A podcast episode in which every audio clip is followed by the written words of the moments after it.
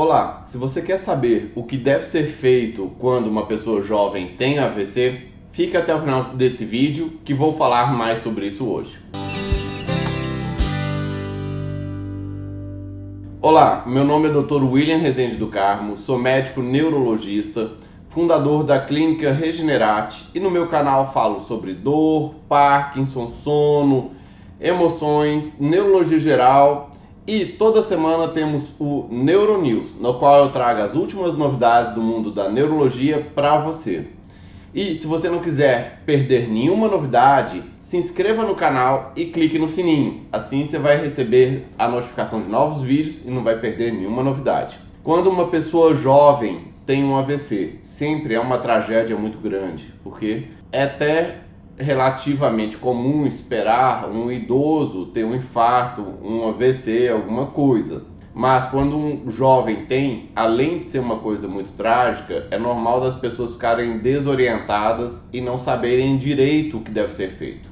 Lógico que a primeira coisa que sempre deve ser feita, espero que ninguém que esteja numa fase aguda de AVC esteja assistindo o vídeo, mas se estiver, tem que ir para um pronto-socorro aonde tenha pronto atendimento neurológico, para que possa ser prestado os atendimentos de primeiros socorros do AVC agudo.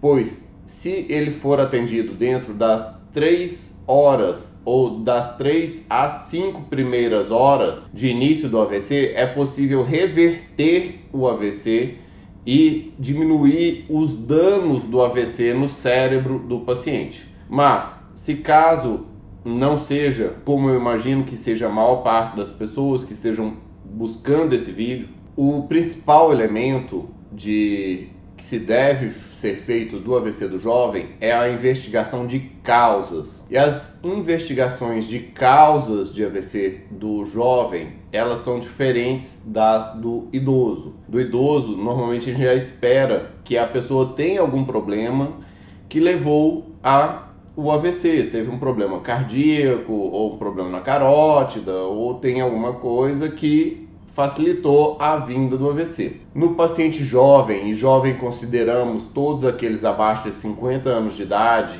a gente tem que ver todos os elementos e a investigação ela é especial, tá? Ela é uma investigação que deve ser feita com uma ressonância, tem que ser feita uma angiorressonância arterial e venosa do cérebro, uma angiorressonância arterial do pescoço, tem que ser feito um Doppler de carótidas vertebrais, que é um ultrassom que ouve o som do sangue passando nas carótidas e na vertebral que da artéria de trás.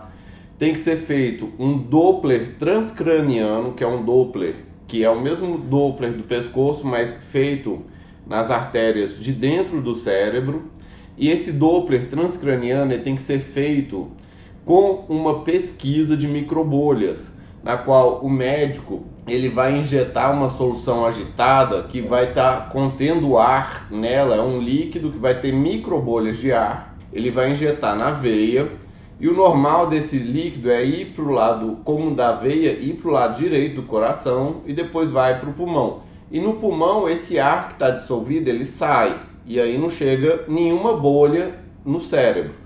Mas quando faz a agitação da microbolha e ela vai do lado venoso, passa para o lado direito e vai para o lado esquerdo e chega no cérebro, o médico detecta as microbolhas chegando no cérebro, isso é sinal inequívoco de que existe a passagem, existe uma comunicação do lado direito do coração com o lado esquerdo.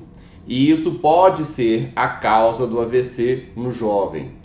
Também, para ajudar a investigar a causa do AVC, tem que ser feito um exame de ecocardiograma transesofágico. A pessoa tem que ser sedada, põe um, uma, um aparelho de endoscopia, ela engole, chega aqui pertinho do coração e de muito pertinho do coração faz uma análise muito minuciosa do coração do átrio esquerdo, do apêndice do átrio e da parede interatrial, pois lá nessa parede pode ter alguma comunicação, algum aneurisma e também olhar de perto a, a horta, pois pode ter uma placa ulcerada, pode ter algo que causou o AVC, tá?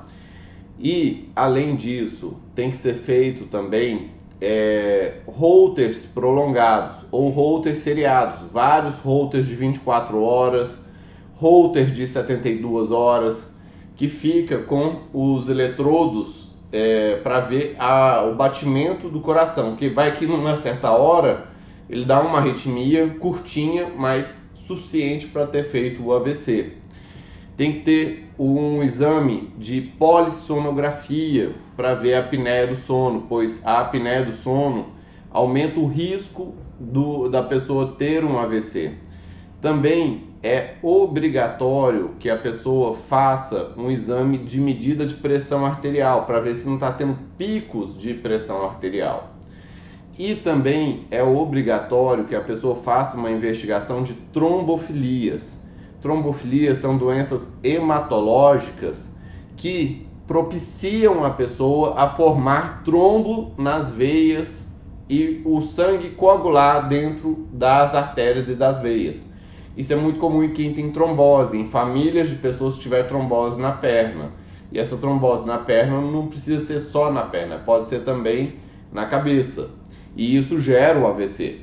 E tem uma série de exames específicos, pois são várias coisas que podem dar trombofilia que devem ser feitos esses exames para investigar. Tem alguns casos mais raros que a pessoa pode ter algum outro tipo de doença infecciosa ou às vezes até mesmo um câncer que pode causar o AVC, que facilita do sangue coagular, formar o trombo e fazer o AVC, tá?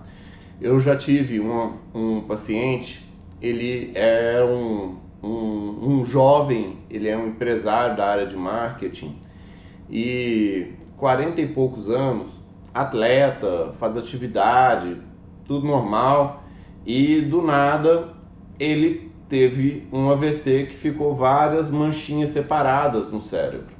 E eu saí para investigar, normal, pedi anjo, ressonâncias, eu imaginei que tivesse sido até dissecção, pois a dissecção ela é muito comum nos jovens que praticam esporte, que a artéria pode dar uma rompida e nessa rompida da artéria, o sangue tentando fechar a, o rompimento, ele forma um coágulo por de dentro mas esses pedacinhos de coágulo podem se soltar e ir para o cérebro. Eu achei que seria isso, mas não era, estava normal, as artérias estavam completamente normais e eu acabei achando nele, depois de muita investigação, achei no exame do ultrassom com o Doppler, pareceu um monte de bolha vindo do cérebro que foi na veia, não era para essas bolhas que vão na veia chegar no cérebro as bolhas que vão na circulação da veia tem que ficar na circulação venosa e nunca chegar no cérebro. E a dele tinha muita, eram incontáveis bolhas, é chamado sinal da cortina. O negócio fica brrr, um monte de bolha vindo no ultrassom. Quando fez o eco, mostrou que tinha um, um buraquinho lá na passagem da comunicação do átrio esquerdo com o direito.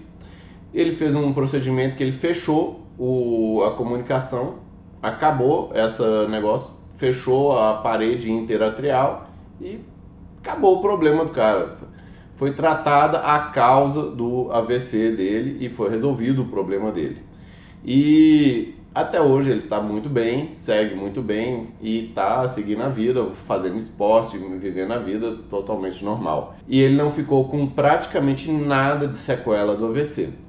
E você que está vendo nosso vídeo, deixe seus comentários sobre o que, que é, o que, que você acha do que é, sobre esse vídeo, sobre o AVC no paciente jovem. Além disso, também é extremamente importante realizar as terapias de reabilitação. Caso a pessoa tenha ficado com alguma paralisia, com alguma dificuldade motora, é extremamente importante que a pessoa faça a todas terapêuticas de reabilitação para que a pessoa tenha o melhor desenvolvimento, a melhor volta à vida dela no pós-AVC, tá? E você aí que vê o vídeo, se você conhece alguém que é jovem teve um AVC, envie o vídeo, o link desse vídeo para a pessoa ou para o familiar dessa pessoa que pode ser que isso possa mudar a chance dela de ter um novo AVC. E veja aqui ao lado, pois eu preparei uma surpresa muito legal para vocês. Temos outros vídeos no canal sobre o tema. Dê aquele like, dê aquele joinha e compartilhe, pois conhecimento quanto mais compartilhado, melhor para todos. Abraços, até mais.